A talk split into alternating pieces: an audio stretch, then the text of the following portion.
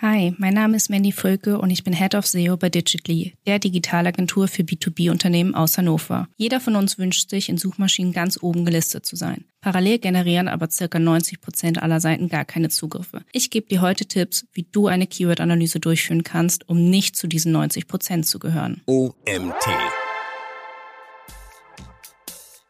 wo muss ich dann jetzt gerade ein transaktionales Keyword platzieren? Auf welcher Seite sollte ich eher ein Commercial Keyword platzieren? Ähm, und das macht es dann halt immer recht schwierig. Und gerade bei mir ist es auch so, äh, wir haben recht viele große Kunden auch im Portfolio, dass wir nicht über ein einzelnes Keyword-Set sprechen, sondern wirklich dann über so Topic-Cluster, wo man dann sehr stark differenzieren muss in der gleichen Themenwelt. Herzlich willkommen zum OMT Online Marketing Podcast mit Mario Jung.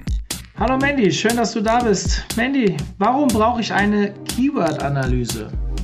Ja, viele erstellen Content, um Content zu erstellen, weil sie irgendwann mal gehört haben, dass es wichtig ist, beispielsweise zwei oder drei Beiträge pro Woche oder per Monat zu veröffentlichen. Und eine gezielte Themen- oder Keyword-Analyse ist da dann ganz oft nicht erfolgt und dann wundert man sich, dass vielleicht gar kein organischer Traffic generiert wird.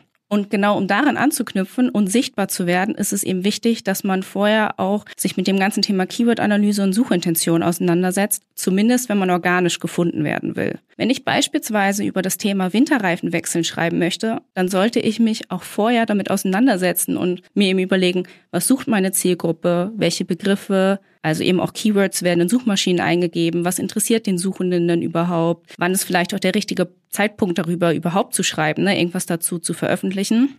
Trends sind wichtig bei einer Keyword-Analyse. Also es gibt so ganz, ganz viele Faktoren, damit man wirklich auch gefunden werden kann. Und das finde ich wichtig, dass man das mit berücksichtigt und dafür eben eine Keyword-Analyse macht. Ihr hört schon raus, an die User gerichtet jetzt, also an die Hörer. Ich sage immer User, sind ja eigentlich Hörer jetzt in dem Moment.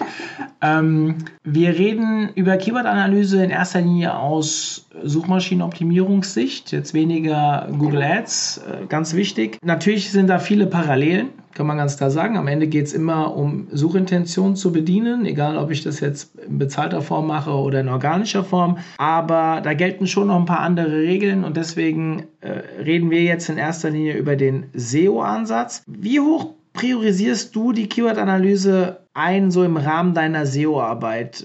Wann setze ich sie um, beziehungsweise wie wichtig ist sie für dich? Also für mich persönlich ist sie sehr wichtig. Wenn ich mir jetzt einen idealen Prozess vorstellen könnte, beispielsweise mit einem Neukunden, würde das aussehen, Neukundengespräch, dann immer erst ein SEO-Audit, um überhaupt zu wissen, was passiert da gerade auf der Domain. Dann im Zuge des SEO-Audits erarbeiten wir halt immer eine Roadmap mit dem Kunden. Und wenn es dann wirklich um die operative Arbeit geht, dann ist meist der allererste Punkt, eine Keyword-Analyse durchzuführen, weil nur so weiß ich ja auch, welche Seiten ich zum Beispiel priorisiere. Das heißt, ich gucke mir an äh, über die Search-Konsole, wo sind halt Seiten mit beispielsweise kaum Klicks, aber vielen Impressionen und dann kann ich denen eine andere Priorität geben, weil das in der Regel daran liegt, dass dann die Keywords zwar gesehen werden, also deswegen habe ich ja die Impressionen, aber noch nicht angeklickt werden, weil ich beispielsweise in den hinteren Positionen ranke. Und in der Praxis, also ich kenne es so, dass man früher auch oft gesagt hat, ja, Keyword-Analysen, die source ich mal aus oder die macht dann ähm, ein Werkstudent für mich, sehe ich persönlich ein bisschen kritisch, weil ich mich dann nicht so intensiv mit dem Thema auseinandergesetzt habe.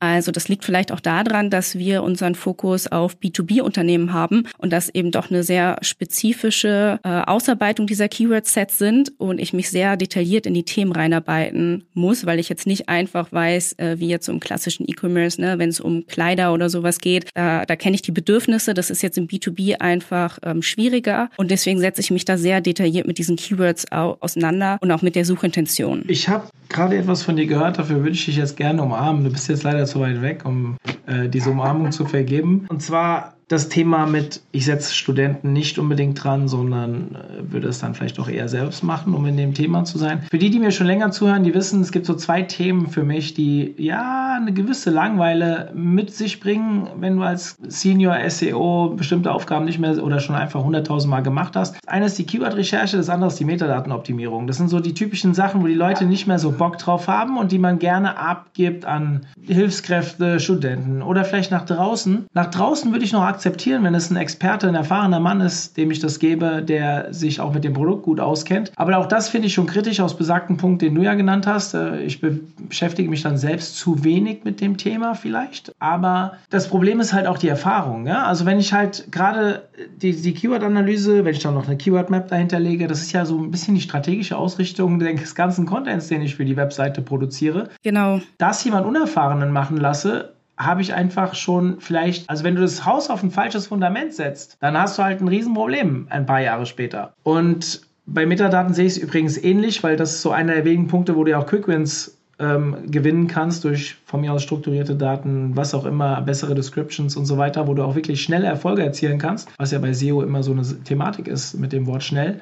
Aber gerade bei der Keyword-Analyse ist es für mich der strategische Unterbau viel zu wichtig, als dass man das rausgibt. Und deswegen wollte ich dich eben umarmen, weil ich das so selten höre. Ja, ihr seht es gerade nicht, aber ich habe genickt. Es kommt ja so auf der Tonspur nicht rüber. Ich bin da komplett bei dir, komplett deine Meinung. Ähm, und ich merke das auch. Also natürlich ist es bei mir auch im Team so, dass jeder von uns Keyword-Analysen macht und wir uns dann auch gegenseitig Feedback geben oder ich zum Beispiel auf den äh, auf die Keyword-Sets von Werkstudenten mit drauf gucke, um da auch das Know-how aufzubauen. Und da ist es dann eben teilweise so, dass dadurch, dass ja noch nicht die Berufserfahrung auch da ist, was ja auch logisch ist, man vielleicht dieses ganze Thema äh, Topic-Cluster auch noch gar nicht so differenzieren kann oder auch das Thema Suchintention. Was ist jetzt das richtige Keyword für welchen Part in meiner Customer Journey? Wo muss ich dann jetzt gerade ein transaktionales Keyword platzieren? Auf welcher Seite sollte ich eher ein Commercial Keyword platzieren? Ähm, und das macht es dann halt immer recht schwierig. Und gerade bei mir ist es auch so, äh, wir haben recht viele große Kunden auch im Portfolio, dass wir nicht über ein einzelnes Keyword-Set sprechen, sondern wirklich dann über so Topic-Cluster, wo man dann sehr stark differenzieren muss in der gleichen Themenwelt. Ja, sehr gut gesagt. So, wie gehst du bei Keyword-Analysen vor? Hast du hier feste Abfolgen? Gibt es irgendwelche Schritte? Wie würdest du es angehen?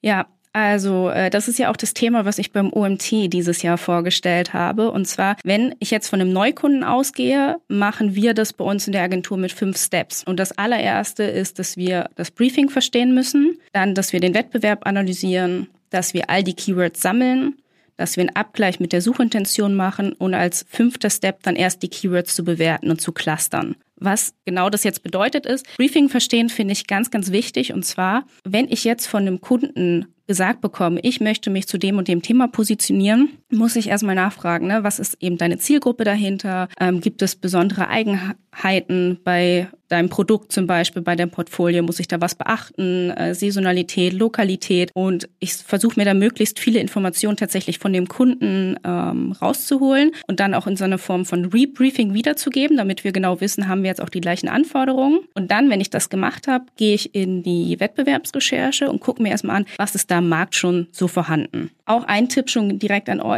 gebt dann die Keywords, zu denen ihr denkt, dass ihr euch positionieren möchtet, in die SERPs ein. Was das bringt, ist vor allem, ihr seht dann, was ist das zum Beispiel, also wer ist da mein Wettbewerb tatsächlich? Weil ganz oft ist dann der Online-Wettbewerb nicht zwangsläufig auch der Offline-Wettbewerb. Also könnt ihr in der Suchmaschine auch so Seiten wie Wikipedia so finden. Wenn ich dann mit einem Kunden in Austausch gehe, würde der mir ja nie sagen, Wikipedia ist jetzt mein Wettbewerber. So organisch ist es das aber einfach. Oder ich habe einen Kunden bei mir im Portfolio, das ist äh, eine Versicherungsgesellschaft und die hat ganz klare Wettbewerber. Wenn ich dann aber das Produkt, also eine spezifische ähm, Versicherung, in die Suchmaschine eingebe, dann kommt sowas wie Check24 24. Check24 ist theoretisch auch kein Wettbewerber von meinem Kunden, aber es ist ein organischer Wettbewerber, den ich mit auf dem Schirm haben muss. Und aus diesen ganzen Wettbewerbern suche ich mir dann auch ganz viele Keywords raus. Ich sehe ja, worüber schreiben die schon, was haben die für einen Content auf den Seiten, was scheint eben auch den Nutzer zu interessieren. Ich gucke mir dann an, was gibt mir auch Google ne, in den eigenen Features für Informationen. Also People Also Ask Boxen beispielsweise ganz wichtig. Und dann sammle ich mir diese ganzen Keywords und ähm, match die miteinander. Das heißt, ich habe so Money Keywords Keywords bei mir und ich habe Kombi-Keywords. Daraus mache ich eine ellenlange Liste und dann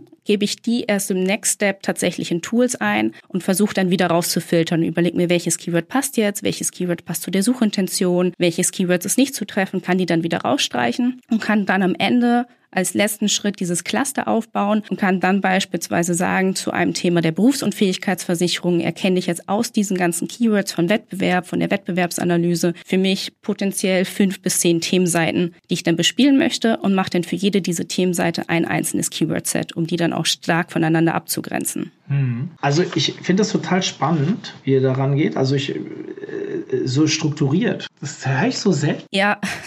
Ich mag das. Also wir gehen genauso strukturiert vor. Wir haben es an der einen Stelle gewichten ist vielleicht ein bisschen anders oder sowas, aber ich habe dir gerade so gebannt zugehört, dass ich äh, äh, gerade vergessen habe, dass ich ja dann auch wieder weiterreden muss danach, weil ich da so viele Parallelen rausgehört habe. Sehr schön, sehr schön das Thema Wettbewerber. Also, wie wichtig ist dir das? Du hast jetzt über organische Wettbewerber gesprochen und, und so weiter. Ich würde da gerne noch ein bisschen tiefer reingehen. Ich lasse mir zum Beispiel auch ziemlich gerne, wenn ich, ich habe ja schon ewig keinen Neukunden mehr übernommen, aber früher habe ich das ja ganz viel gemacht und da habe ich mir dann immer so 20 Keywords geben lassen, wo sie gerne ranken würden. Davon hast du wahrscheinlich 15 geknickt mhm. und mit den fünf anderen konntest du dann weiterarbeiten, weil halt, ich nenne es immer gerne Management-Keywords. Das sind die, wo sie denken, dass sie ranken müssten, aber eigentlich überhaupt keinen Sinn macht. Und dann hast du, habe ich mir gerne so ihre fünf bis zehn Wettbewerber geben lassen. Das waren dann meistens nicht ihre Online-Wettbewerber, sondern Offline-Wettbewerber. Genau. Aber manchmal war doch der ein oder andere dabei, der auch online zumindest mal in eine gewisse Richtung schon ging. Je nachdem, ihr seid jetzt B2B unterwegs, da ist es vielleicht sogar noch häufiger so, dass es nicht so viele gute Online-Wettbewerber gibt, von denen, die dir da genannt werden. Online, äh, im B2C hast du das dann vielleicht schon ein bisschen, ein bisschen, ähm, ein bisschen häufiger. Aber wie wichtig sind die Wettbewerber wirklich bei der Keyword-Analyse? Ist das stark im Fokus oder ist es eher für dich etwas rudimentärer? Also wir machen es tatsächlich genau wie ihr dann. Also wir lassen uns auch die Keywords schicken, zu denen sich der Kunde positionieren möchte, plus die Wettbewerber. Genau das gleiche machen wir übrigens auch, wenn wir ein SEO-Audit starten. Auch das ist für uns da eben spannend, ähm, weil das das ist, was ich eingangs versucht hatte schon zu sagen. Es gibt mir halt zwei wesentliche Vorteile. Der erste Vorteil ist, dass ich herausfinde, was ist dem Kunden wichtig im Produktportfolio, weil gerade bei großen Domains kann ich ja auch nicht alles gleich priorisieren. Und der zweite Vorteil ist, ich erfahre, wie intensiv sich mein Kunde auch schon mit dem ganzen Thema Keyword-Recherche Recherche auseinandergesetzt hat. Weil wenn dann nämlich eben so generische Keywords kommen, was du ja auch gerade meintest, da kann ich im Kopf schon direkt sagen, okay, dazu könnt ihr euch nicht positionieren. Also das ist bei mir dann sowas im B2B-Sektor wie irgendwie Säuren oder Laugen oder so. Das, äh, da ist die Suchintention eine ganz andere als das, was mein Kunde halt damit zum Ausdruck bringen möchte. Äh, von daher hat es für mich eine sehr hohe Priorität und ich mache es dann manchmal auch so, dass ich mit den Kunden direkt tatsächlich bei den Keywords in Form von jetzt äh, seit Corona tatsächlich so in den digitalen Austausch gehe und einfach mal anzeige, was dann in den SERPs passiert, wenn wir genau dieses Keyword eingeben und versuche dann mit denen in dem gemeinsamen Gespräch das stärker einzugrenzen. Ich habe es beim OMT mit dem Beispiel Beispiel vom Webinar gemacht, ne? dass so pandemiebedingt sich ja ganz viele zu einem Webinar positionieren wollten, weil sie irgendwie ihre äh, Bereiche jetzt in eine Online-Sichtbarkeit überführen wollten. Und dann kommst du in den Austausch und dann merkst du, okay, für wen bietest du Webinare an? Beispielsweise für Studierende. Und was ist dein Fokus dahinter, dass du eine Steuererklärung irgendwie zeigen willst und erklären willst, warum das für Studenten wichtig ist? Und dann ist nicht Webinar dein richtiges Keyword, sondern in dem Fall Steuerwebinar für Studierende oder was muss ich als Student für Steuern wissen? Ne? Also es kann ja auch longtailig in die Fragenrichtung gehen. Und das erfahre ich dann erst, wenn ich mich wirklich so von dem Shorttail in den Longtail positioniere und das dann so mit Wettbewerbern auch abgleichen kann. Lass uns mal über das Thema Tools reden. Also da werde ich zum Beispiel in meinem SEO-Seminar immer danach gefragt, so, hm, hast du auch ein paar Tools, die du mir da empfehlen kannst? Ja, das Problem ist, ich empfehle dann halt immer kostenpflichtige Tools, weil ich halt eigentlich nur mit kostenpflichtigen Tools arbeite. Ich habe einfach in meinem SEO-Leben immer so die Erfahrung gemacht, dass die kostenpflichtigen Tools einfach die besseren Daten mit sich geben als die kostenlosen Tools. Aber natürlich gibt es immer, manchmal merkt man das auch gar nicht, wenn man an welchen Stellen man mit kostenlosen arbeitet und man merkt sich immer nur die, die Geld kosten, weil die mehr wehtun. Aber welche Tools nutzt du denn bei der Keyword-Recherche oder Keyword-Analyse? Also wenn es dir um kostenlose Tools geht, kann ich dir auf jeden Fall gleich noch einen Link schicken für die Show Notes.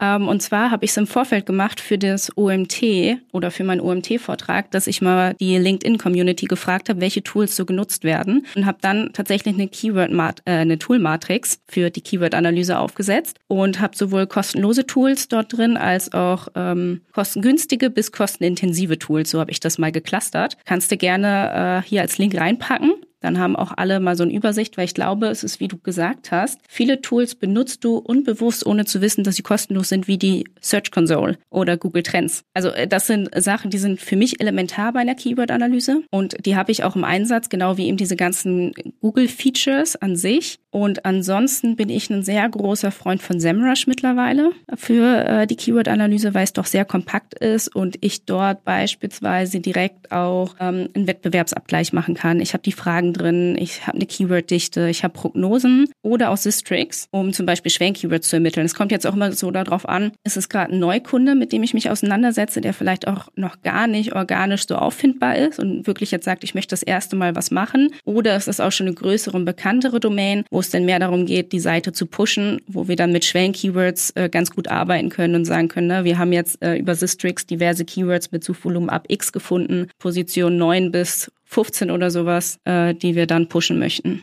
Also SEMrush habe ich früher eine Zeit lang genutzt. Ich war ja vor, wow, wann war das? 2017 war ich mal in St. Petersburg bei SEMrush. War sehr cool, hat ziemlich viel Spaß gemacht. Also 45 Online-Marketer damals da gewesen. Da habe ich zum Beispiel auch den Stefan Zisch und den Bastian Grimm das erste Mal kennengelernt, die jetzt ja beide auch ah. bei der Konferenz dabei waren. Die habe ich tatsächlich bei diesem Trip kennengelernt. Es war sehr, sehr cool. Mittlerweile, ich mache ja keine Keyword-Recherchen mehr. Wir machen für den OMT auch Keyword-Recherchen, aber da machen wir eher Content-Gap-Analysen. Also wir haben ja schon ohne Ende Keywords, die wir bedienen und grundlegend eine Keyword-Recherche gemacht. Wir werden nachher nochmal über das Thema sprechen, äh, wie oft man solche Keyword-Analysen machen sollte und sowas. Das wird meine Abschlussfrage sein, nur dass du es schon mal gehört hast. Aber ich bin jemand, der jetzt halt, also ich suche halt, oder wenn du auf einem bestimmten Level irgendwann bist, dann suche ich jetzt ja eher nach Keywords, die ich bedienen muss, die ich noch nicht bediene. Meistens hast du deine Persona schon im Kopf, du weißt ganz genau, auf was du äh, aus bist, welche Richtung du gehen musst. Bei uns ist jetzt eher die Anpassung, die Nachbearbeitung des Contents, die wir auf die Keywords äh, positioniert haben, ist für uns viel effektiver, als jetzt immer wieder neue Artikel zu ähm, pro, äh, produzieren und positionieren. Also das Thema Content-Veredelung ist bei uns eigentlich viel wichtiger als das äh, Thema Neu-Content, obwohl wir das ja auch brauchen fürs Magazin und so. Aber äh, SEMrush fand ich damals schon relativ gut. Zwischenzeitlich fand ich die Daten vom deutschen Markt nicht mehr so cool. Mittlerweile sollen die wieder sehr, sehr gut sein, aber das kann ich äh, gar nicht beurteilen, weil ich es jetzt nicht mehr nutze. Also ich kann äh, ich wollte gerade sagen, ähm, dass tatsächlich bei LinkedIn bei meinem Posting auch die meisten SEOs für SEMrush mit abgestimmt haben, dass die das auch im Einsatz haben. Und gerade das Thema Keyword Gap Analyse kannst du da auch wunderbar machen. Also du kannst dir bis, glaube ich, vier oder fünf Wettbewerber parallel ins Portfolio hauen und siehst dann ja genau, wofür haben die sich positioniert, wofür wir zum Beispiel noch nicht oder wo sind sie dann halt auch deutlich besser positioniert, ne? wo du dann halt sagst, weiß ich nicht, du rankst nur an Position 20 oder sowas und dein Wettbewerb ist an Position 1. Und dann hast du da auch komplett komplette Keyword-Cluster wiederum, dass du dann auch direkt eine Themenwelt abbieten, also komplette Themenwelt darstellen kannst und nicht nur ein einzelnes Keyword. Hm. Das hieß früher immer Keyword Magic Tool. Heißt das immer noch so bei SEMrush? Ja, es heißt immer noch so. Ähm, Magie. So, nee, lassen wir das. Ich, hab, ich nutze am liebsten Ahrefs dafür tatsächlich, aber ich habe gesehen, dass äh, Systrix auch diese Funktion mittlerweile anbietet. Das war mhm. zeitweise nicht so. Ähm, natürlich diese Chancen-Keywords und so, die habe ich mir schon immer über Systrix angeguckt. Mittlerweile switche ich gerade von Ahrefs, weil ich sonst außer Backlinks und da habe ich beim OMT halt überhaupt kein Need, weil da kriegen wir relativ viele Backlinks. Ähm, habe ich immer Ahrefs genutzt, deswegen bin ich am überlegen, das Tool nicht mehr zu nutzen und dementsprechend mir die Kosten zu sparen und alles auf Systrix ähm, rüberzuziehen. SEMrush ja, du am Ende, gell? Man kann auch eine Tool-Landschaft mit 600 Tools haben, ist wahrscheinlich auch nicht notwendig. Ich glaube, dass es auch immer so ein persönlich ähm, ja, Vorliebe ist, ne? so ein bisschen Gusto, weil am Ende können die Tools alle relativ viel und die Daten unterscheiden sich sowieso immer Pi mal Daumen ein bisschen voneinander. Und dann kannst du auch nie sagen, was das beste Tool für dich ist, sondern es ist halt, wie kannst du mit den Filtern arbeiten? Wie findest du die Funktionalität? Teilweise ja auch einfach, wie findest du das Layout? So blöd das jetzt klingt. Ne? Also ist ja auch so ein bisschen UX da drin. Wie kommst du am schnellsten zu deinem Ziel? Weil ich glaube, das wird bei dir auch so sein. Wir haben jetzt auch nicht ewig viel Zeit und haben da Bock drauf, 30 Mal hin und her zu klicken, bis wir dann die Analyse bekommen, die wir haben wollen. So von daher, ich wurde das auch gefragt, tatsächlich, ob ich lieber mit Sistrix Netflix oder mit SEMrush arbeite. Und bei mir hängt so ein bisschen davon ab, was es auch gerade für ein Kunde ist. Ne? Also weil Sistrix teilweise auch bei mir, dadurch, dass sie sehr spezifisch sind und sehr longtailig sind, gar keine Daten ausspuckt, weil ähm, das einfach nicht im Keyword-Portfolio hinterlegt ist. Habe ich auch Kunden von. Die haben dann auch noch mal eigene Keyword-Tools tatsächlich. Ich bin tatsächlich, wenn ich so drüber nachdenke, wir, wir machen ja momentan ja eine Kooperation mit Systrix, deswegen habe ich da jetzt natürlich auch eine sehr positive Behaftung dazu. Ich muss jetzt für die keine Werbung machen, bin dazu nicht zu verpflichtet, aber das, was Johannes für den OMT tut, ist natürlich bei mir sehr positiv angekommen, kann man mal ganz klar so sagen. Und dann denke ich mir wieder, Samrush, ja, habe ich auch eine gute Beziehung zu, zu den deutschen Ansprechpartnern zumindest. Aber weltweit gesehen ist Ahrefs und Samrush so der größte Wettbewerber von Systrix. In Europa ist Systrix eigentlich am stärksten. Das habe ich mittlerweile mitbekommen. Und was mir besonders gut gefallen hat bei Samrush, war, als wir dort waren, haben wir, also die einzige Verpflichtung in diesen drei Tagen, die wir gegenüber Samrush hatten, war, dass wir uns vier oder fünf Stunden Zeit nehmen und in die sieben Produkte, die sie hatten, hatten wir so sieben Runden, da gab es so Product, Product Owner, die halt so Diskussionsrunden immer über, ich glaube, 60, nee, 60 Minuten oder 30 Minuten, ich weiß nicht mehr genau, äh, geführt haben. Und das Geile war, die haben am Ende, sagen wir mal, gefühlt 150 Verbesserungsvorschläge mitgenommen und drei Monate später waren die alle umgesetzt. Also die haben halt. Das ist halt geil. Die haben halt 200 äh, Entwickler da irgendwo in St. Petersburg in der Umgebung sitzen und haben das alles durchgepowert, weil die sagen halt, ihr seid diejenigen, die unser Tool am Ende nutzen sollen. Also machen wir das, was ihr braucht. Das finde ich einen geilen Ansatz, brutal nutzerzentriert. Und das hat mich, hat mir sehr imponiert. Aber man merkt natürlich auch an SEMrush, wie teilweise äh, so Funktionen versteckt sind, die du gar nicht 100% verstehst und erst wenn du sie gezeigt bekommst, erst merkst, wie geil die eigentlich sind. Es wirkt manchmal total über overloaded. Bei Systrix muss ich sagen, als ich mit Johannes zusammengesessen habe vor, boah, müsste jetzt so 12, 14 Wochen her sein, hat er mir auch erzählt, dass sie so und so viele Entwickler haben. Ich nehme an, ich darf die Zahl jetzt nicht sagen, deswegen sage ich sie auch nicht. Aber er legt zum Beispiel total viel Wert, dass die Entwickler alle in Deutschland sitzen. Und natürlich sind die teurer, aber er sagt, ich möchte made in Germany sein, ich möchte ähm, hier was für unsere Wirtschaft tun und so weiter. Und das macht mich macht's mir wieder so sympathisch, dass ich auch sage, ja, ich würde Systrix vorziehen, gegen, auch wenn die Funktionen bei dem anderen Tool einen Ticken besser sind, einfach deswegen, weil, ja, keine Ahnung, bin ich auch ein bisschen patriotisch unterwegs. Also klar, wenn es zu schlecht wäre, dann wäre es natürlich blöd.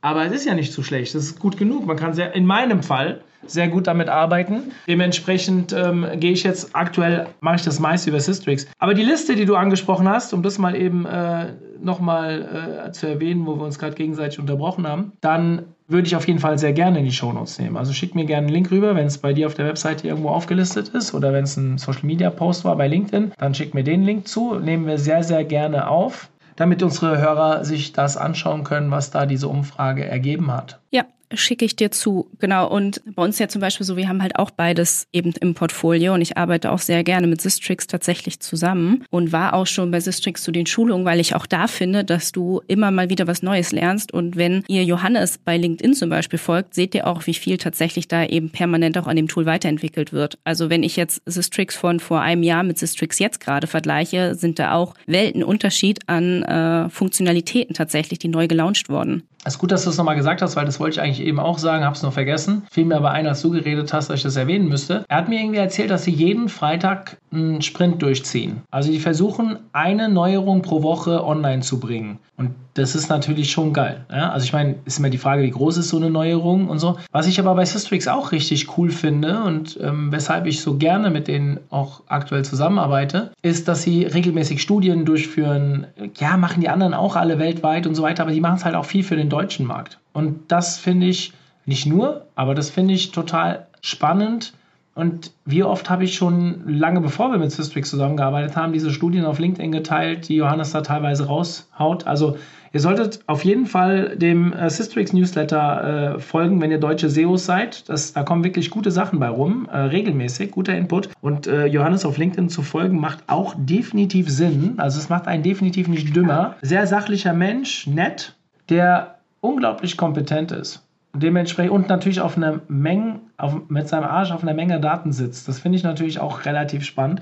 Sollte man nur so als Tipp, wir können ja mal Johannes sein LinkedIn-Profil und den Link zum Newsletter auch in die Shownotes packen. Macht hochgradig Sinn, vor allem wenn irgendwelche Updates durchs Land laufen. Ja, das ist immer sehr clever, ja. dem ähm, dann zu folgen. Ja, bei jedem Core-Update kommt immer relativ zeitnah die erste Auswertung und das ist halt aufgrund der hohen Daten, äh, ja, der hohen Datensätze, die die einfach haben. Ich möchte gerne wieder von den Tools ein bisschen weg. Siehst du denn krasse Unterschiede im Thema Keyword-Analyse, ähm, also Unterschiede zwischen B2B und B2C? Ja, auf jeden Fall. Also ich habe, bevor ich jetzt bei Digitally gearbeitet habe, war ich auch in der Agentur und wir waren auf E-Commerce spezialisiert, also ganz klassisch Shops und dann äh, im Bekleidungssektor. Und als ich da die ersten Kunden bei Digitally betreut habe, ist mir vor allem aufgefallen, dass das Suchvolumen ganz gravierend unterschiedlich ist. Also wenn ich im Bekleidungssektor bin und ich habe irgendwie ein Kleid oder was auch immer, eine Hose, dann habe ich Suchvolumen von 50, 60, 1000 und aufwärts also gerade in dem Short-Tail-Bereich. Und das ist im B2B gar nicht der Fall. Die dahinterstehenden Leads sind entsprechend aber auch unterschiedlich. Und deswegen ist mir immer wichtig zu betonen, dass es nicht darum geht, dass man einen Keyword hat mit dem höchsten Suchvolumen, sondern tatsächlich, dass man das Suchvolumen im Verhältnis zur Größe der Zielgruppe und dem Wert des Leads betrachtet. Was ich damit meine ist, wenn beispielsweise meine Zielgruppe auch nur aus 1000 Leuten in Deutschland besteht, dann ist ein Suchvolumen von 20 schon total hoch für dieses Keyword. Und entsprechend habe ich bei diversen Kunden Kunden bei uns in der Agentur Keyword-Sets mit einem Gesamtsuchvolumen von so 200 bis 300 tatsächlich. Also wirklich verhältnismäßig sehr gering. Aber wenn dann ein Lead einkassiert wird, dann ist der ganz oft vier- oder fünfstellig, teilweise auch sechsstellig. Und dann kann man das wieder ganz gut aufrechnen, dass es trotzdem total sinnvoll war, in SEO zu investieren. Und was passiert nach so einer Analyse bei euch? Ja, im Idealfall äh, hat man vorher schon so viel Aufklärungsarbeit gemacht, dass man auch kommuniziert hat, dass es wirklich erstmal nur eine Analyse ist. Das heißt, dass noch nichts auf der Seite passiert ist, sondern dass man dann nach der Analyse, genau wie nach einem Audit, ins Operative einsteigt. Und ähm, dann ist je nachdem, was wir finden, was halt auch ähm, es für einen Kunde ist, dass wir die bereits vorhandenen Seiten optimieren. Also das, was du vorhin auch schon meintest mit dieser Gap-Analyse, dass wir dann in ähm, Ausarbeitung gehen, beispielsweise das Thema interne Verlinkung anpassen und wirklich auch sagen, alle Inlinks auf diese Seite sollten eben das Hauptkeyword behalten oder sollten halt longtailiger sein, dass es auf jeden Fall in das Keyword-Cluster einzahlt und die Suchmaschine dann erkennt, was ist Ziel dieser Seite und was ist Ziel von der anderen Seite. So, da ist immer ein ganz guter Ansatzpunkt tatsächlich bei unseren Kunden. Gerade auch im B2B sind oft Verlinkungen noch ähm, mit so richtig uncharmanten Ankertexten wie hier. So, ne? Also wie man das wirklich früher hatte. Hey, was hast du gegen hier? ja, ist mega. Vor allem, wenn ich das dann 30 Mal auf Seiten mache und alles immer hier ist zu unterschiedlichen Seiten. Ja, und dann halt, was du vorhin schon meintest, eine Meta-Tag-Optimierung, Hard-Tag-Optimierung. Also, dass man wirklich mal so bei den Grundlagen anfängt und das glatt zieht und dann im Next Step im Idealfall den Content anreichert. Zum Beispiel über FAQs. Also, dass man Fragen integriert, die gesucht werden. Auch dafür findet man ja das Suchvolumen heutzutage. Ähm, ich bin zum Beispiel auch gar kein Freund von diesen riesigen Glossaren, die total viele Seiten noch haben, sondern wenn es spezifische Fragen gibt, dann packt die auch auf die Landingpage dazu und macht nicht eine krasse Glossarseite, weil was am Ende dann passiert, finde ich vielleicht die Definition von dem Begriff, muss ja aber wieder klicken. Und jeder Klick ist irgendwie ein Klick zu viel. Also kann ich jetzt nicht so nachvollziehen. Na, an sowas arbeiten wir dann und versuchen dann parallel auch immer mit der Keyword-Recherche natürlich neue Potenzialseiten zu finden. Das heißt auch den Content nicht nur anzupassen, der schon da ist, sondern im Idealfall dann neue Seiten auch entstehen zu lassen. Und entweder sind das dann auch Leistungsseiten, ähm, das kann im B2B auch ganz auf eine Branchenseite sein, wo wir dann sehen, dass da nochmal Potenzial ist, auch die Zielgruppe direkt anzusprechen oder in Form von Newsbeiträgen. Ich fand das soll ich das sagen? Ich habe früher so einen Running Gag in meinem SEO-Seminar immer gehabt mit googelt mal hier und guckt, wer da rankt. Weil als ich meine, Ankertexte haben ja eine gewisse Gewichtung, ja? egal ob es extern oder intern ist. Also intern dürfen wir harte Keywords verlinken, sollen wir sogar, um Google klar zu suggerieren, welche Seite soll denn zu welchem Keyword auch positioniert sein. Also macht ja hochgradig Sinn, eben intern nicht mit diesen weichen Ankertexten, sage ich jetzt mal, nenne ich sie mal. Äh, aber nach draußen sollen wir ja gerade harte Ankertexte eher vermeiden. Aber sie funktionieren halt auch noch. Wenn man es halt übertreibt, gibt es halt irgendwann eine Ohrstelle von Google. Aber wenn es halt passiert, ich meine, sowas kann ja auch auf natürliche Art und Weise passieren, dann wird man ja nicht gleich beim ersten, äh, beim, bei der ersten Verlinkung abgestraft. Im Gegenteil, es kann sogar ein sehr gutes Signal sein. Und ich habe früher immer reingeguckt, oder habe dann immer, im, im, hab dann immer meine, meine Teilnehmer raten lassen, was denkt ihr denn, wer unter hier oder unter jetzt downloaden oder so dann rankt. Da war immer Adobe ganz vorne, weil man konnte halt den PDF-Reader hier downloaden. Ja? Ist jetzt nicht mehr der Fall. Also wenn ich jetzt hier google, ich habe es gerade mal parallel gemacht, dann ist die aktuelle Corona-Verordnung des Landes Baden-Württemberg ganz oben. Keine Ahnung warum, ob die jetzt so viele Backlinks auf dem Wort hier hat oder so, kein Schimmer. Ist hier, also ist nur Corona-Treffer hier bei dem Wort hier. Vielleicht habe ich auch irgendwas verpasst und verfolge das zu wenig, dass das Wort hier jetzt irgendwie für Corona steht. Vielleicht ist es ja ein Synonym, ich habe keine Ahnung. Nein, Spaß beiseite. Also, ähm, aber das äh, ist mal sehr lustig zu sehen, weil das sind ja auch so Keywords, die sucht ja eigentlich keiner. Also warum sollte ich denn das Wort hier ja. suchen? Macht ja keinen Sinn. Genau. Also es war mir jetzt ganz wichtig, ne, bei den Optimierungen, mir ging es auch nur um interne Verlinkungen, jetzt nicht um externe Verlinkungen mit den harten Ankertexten. Wobei das ja auch darauf einzahlt, wenn ihr immer die falschen internen Ankertexte nutzt, dass ja auch ihr Google quasi empfiehlt, unter diesem Keyword ranken zu wollen, theoretisch. Ja? Also in eurer Keyword Map werdet ihr nicht das Wort hier mit irgendeiner URL verknüpft haben. Kann ich mir nicht vorstellen. Warum solltet ihr das tun?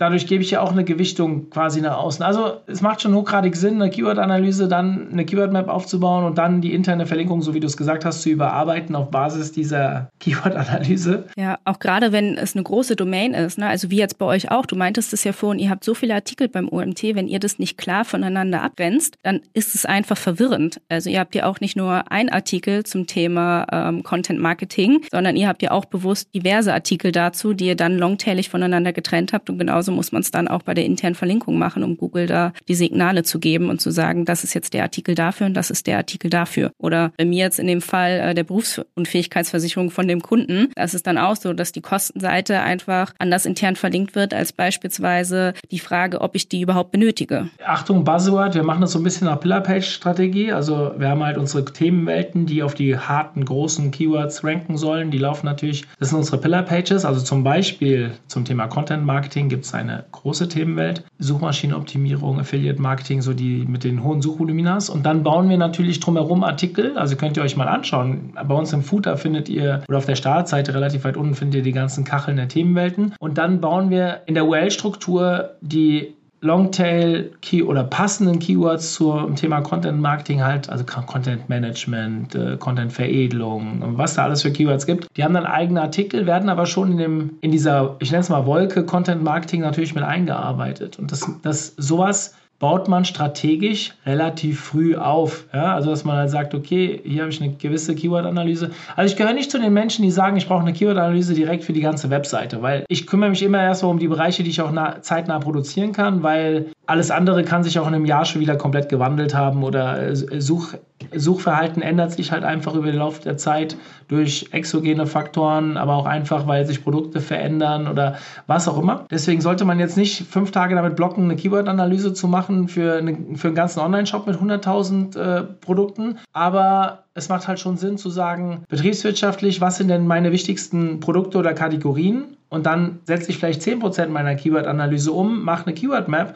und fange dann an, nach und nach weitere Bereiche hinzuzuführen und gucke halt immer in meiner Keyword-Map, dass ich keine Kannibalisierung erzeuge, indem ich gleiche Keywords vielleicht ein zweites Mal vergebe an eine äh, zweite URL oder sowas. Macht natürlich keinen Sinn. Sehen wir aber immer wieder, also Nochmal, ich habe es seit vier Jahren nicht mehr gemacht, aber früher habe ich das immer wieder gesehen. Ich tippe mal, dass es heute eher schlimmer geworden ist als, als besser, weil ja immer mehr Leute Gefallen an Suchmaschinenoptimierung finden und trotzdem relativ wenig Ahnung haben. Herangehensweise ähm, unterschreibe ich zu 150 Prozent. Ähm, das, was du erzählt hast, finde ich sehr cool. Bin ja immer so ein bisschen vorsichtig, weil so Basic-Sachen können sich ja auch Meinungen in unterschiedliche Richtungen entwickeln. Aber da bin, sind wir beide auf jeden Fall schon mal sehr konform miteinander. Das finde ich gut. Wo du Kannibalisierung angesprochen hast, bevor jetzt die Abschlussfrage kommt, ähm, da auch nochmal ein Tipp. In der Search-Konsole könnt ihr das tatsächlich dann auch auswerten. Gerade wenn schon viel Content vorhanden ist, geht da wirklich in ein kostenloses Tool und nutzt das mal und arbeitet da mit den Regex-Filtern die jetzt auch, weiß ich nicht, in der Search-Konsole seit ein paar Monaten vorhanden sind. Und dann könnt ihr eben auch Keywords miteinander kombinieren und könnt schauen, welche Seiten ranken dann dafür, um genau das rauszufiltern und dann gegebenenfalls die Next Steps einzuleiten mit Weiterleitung, äh, mit einem Canonical Tag, auch wenn der immer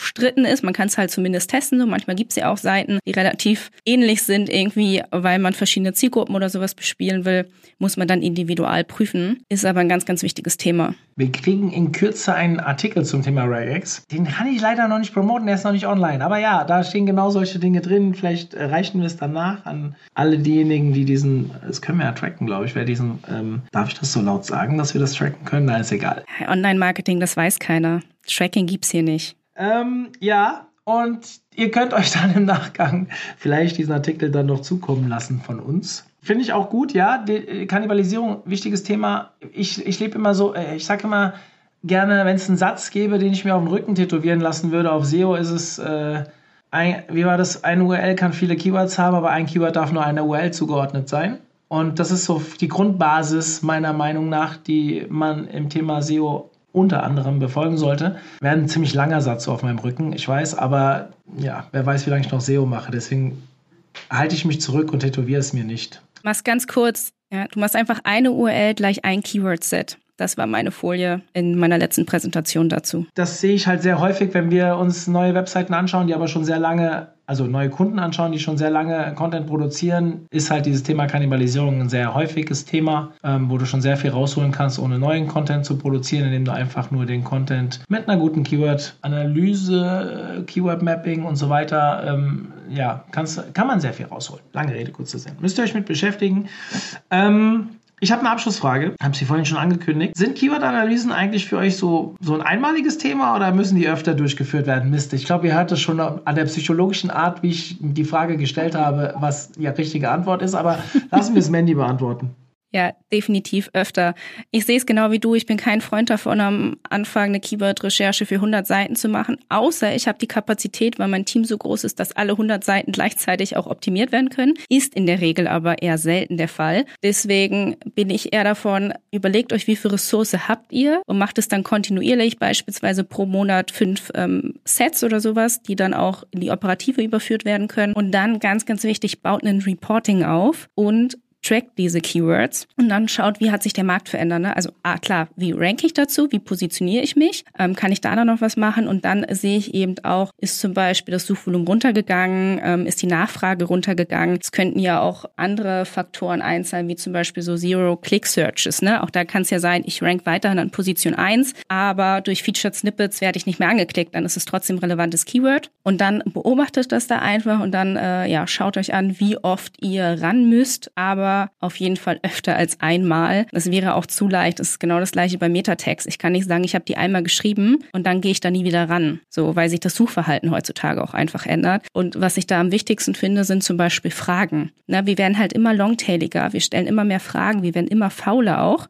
was das angeht. Und da ist es dann wichtig, dass wir uns das einfach anschauen. Was wir auch machen, ist, dass wir dann teilweise FAQs mit Akkordeons, äh, mit Akkordeon-Elementen hinterlegen, also je nachdem, wie lang halt auch einfach die Seite ist und dann auch auswerten, wie oft wird das Akkordeon zum Beispiel geöffnet und dann auch wieder Fragen rauswerfen und dafür neue Fragen integrieren. Das geht ja aber auch nur, indem ich mir die Seite angucke und indem ich dann wieder andere Fragen recherchiere. Ja, ein goldenes Wort zum Ende. Liebe Mandy, vielen lieben Dank hat Spaß gemacht, mit dir über das Thema Keyword-Analyse zu recherchieren. Für diejenigen, die Interesse an dem Vortrag von Mandy haben, wie machen wir das denn? Das war ja ein bezahltes Format mit unserer Konferenz. Also tatsächlich ist es so, dass wir alle unsere Aufzeichnungen noch haben von der Konferenz und die auch gegen Geld rausgeben. Jetzt muss ich ein bisschen aufpassen, dass ich nicht zu pitchig werde. Man kann alle Vorträge buchen. Ich weiß gerade gar nicht für welchen Betrag. Ich weiß nicht mal genau, wann dieser Podcast jetzt rausgeht, aber dann, wenn er rausgeht, dann wird es definitiv äh, schon soweit sein. Man kann auch einzelne Vorträge buchen. Auch da weiß ich den Preis jetzt nicht, aber es wird bezahlbar sein. Wer Lust hat, diesen Vortrag nochmal zu hören, schreibt an info.omt.de. Wird einen kleinen Obolus kosten, aber ich glaube, es lohnt sich, wenn man langfristig strategisch gutes SEO aufbauen will. Vor allem, wenn man noch wenig Ahnung hat und noch ganz am Anfang steht und sich vielleicht die Agentur noch sparen möchte am Anfang. Äh, ich bin ein bisschen vorsichtig, sowas zu sagen, weil es ist nicht verkehrt, es muss keine Agentur sein, aber es sollte, ist nicht verkehrt, einen Experten sich dazu zu ziehen, weil gerade am Anfang kann man verdammt viel falsch machen, was am Anfang vielleicht noch gut aussieht, aber langfristig äh, zu größeren Problemen führen kann. Dementsprechend, ähm, wie gesagt, kann eine Agentur sein, könnt mit Mandy reden, ihr könnt aber auch einen Freelancer beauftragen, was auch immer. Holt euch jemanden dazu, der es zumindest mal als Sparingspartner mit euch diskutiert. Gerade bei so einer strategisch wichtigen Aufgabe am Anfang. Aber wenn ihr Lust habt, den Vortrag zu hören, schreibt wie gesagt an info.umt.de und dann zeige ich euch, wo ihr den buchen könnt. Aber wie gesagt, das wird ein paar Euro kosten, es wird aber nicht zu viel sein. Ja, das ist aber ein schönes Schlusswort, weil es tatsächlich so, wenn ihr am Anfang bei einer Keyword-Analyse spart, zahlt ihr meistens am Ende mehr drauf. Also, weil wenn man dann einen Content-Audit macht und die Domain ist schon äh, aufgebläht, sage ich einfach mal, dann zahlt man A für das Content-Audit und B kommt dann ganz oft raus, dass 80 Prozent des Contents einfach eingestampft werden kann und dann muss man sich mal überlegen, wie viel hat dieser Content gekostet. Selbst wenn man ihn in-house produziert, ist es einfach die Ressource Mensch, die natürlich ein Kostenfaktor ist. Und ja, ich bin da immer ein Freund von, einmal am Anfang eine Strategie aufsetzen, vernünftig eine Recherche zu machen und dann erst in die Produktion zu gehen. So, jetzt hören wir auf, oder? Ja. Alles klar. Äh, vielen lieben Dank, auch vielen lieben Dank für deinen Einsatz beim OMT. Hat echt Spaß gemacht. Feedback war super. Und ähm, ja, für alle diejenigen, die nächstes Jahr beim OMT, also falls euer Stream, äh, euer Social Media Feed genauso überspielt worden ist mit OMT-Beiträgen wie mir meiner heute, ähm, das ist jetzt Montag nach der Konferenz, wenn wir das aufnehmen. Dann habt ihr gemerkt, wie cool es war und ich hoffe, ihr seid alle dabei. Ihr könnt ab jetzt Tickets buchen. Wir sind gerade im Early Bird Pitche ich schon wieder. Ich hasse es eigentlich in meinem Podcast zu pitchen. Egal, ich pitche wieder, weil das Event war cool und wir hoffen, dass es nächstes Jahr noch voller wird und dementsprechend ähm, bucht jetzt unter omt.de slash Konferenz. Liebe Mandy, vielen Dank. Bis dann. Ciao.